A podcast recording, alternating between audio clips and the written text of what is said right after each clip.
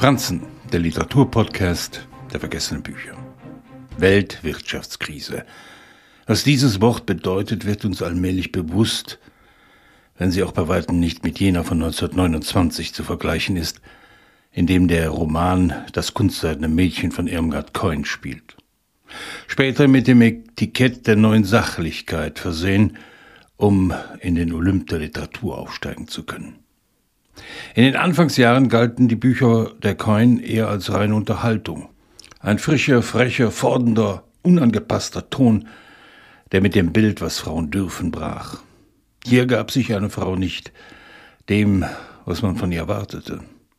Sie besaß eigene Sehnsüchte, Träume, spielte mit Männern, statt sich ihnen auszuliefern.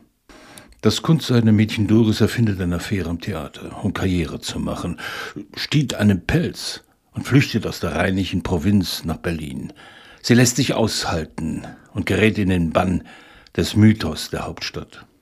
Aus ärmlicher Umgebung stammend, mit einer unzureichenden Schulbildung ausgestattet, nutzt sie die Chancen, die sich ihr geben. Obwohl sich ihr Leben immer wieder in Frage stellt, sie alles verliert und obdachlos wird, kann an der nächsten Ecke bereits wieder ein Großindustrieller warten, der sie mit purem Luxus überschüttet, bis er selbst bankrott geht. Doris befindet sich beharrlich am Fuß einer Leiter wieder, die sie eigentlich erklimmen wollte. Unter den kleinen Leuten.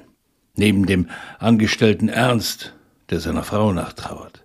Dem Hausierer Karl, der in einer Gartenlaube lebt.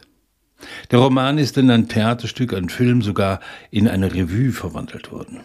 Ein Jahr nach seinem Erscheinen wurde er von den Nazis verboten als Asphaltliteratur mit antideutscher Tendenz bezeichnet. Asphaltliteratur.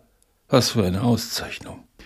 Klingt jedenfalls besser als die neue Sachlichkeit, die aus einer Geschichte eine Schullektüre macht.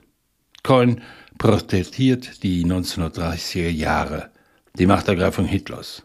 Ein kurzer Roman. Wer sagt denn, dass es viele Worte geben muss, um mit dem Bild einer Frau zu brechen, das sich ihre Zeit von ihr macht? Es kommt einzig und allein darauf an, sich nicht wehrlos zu fügen.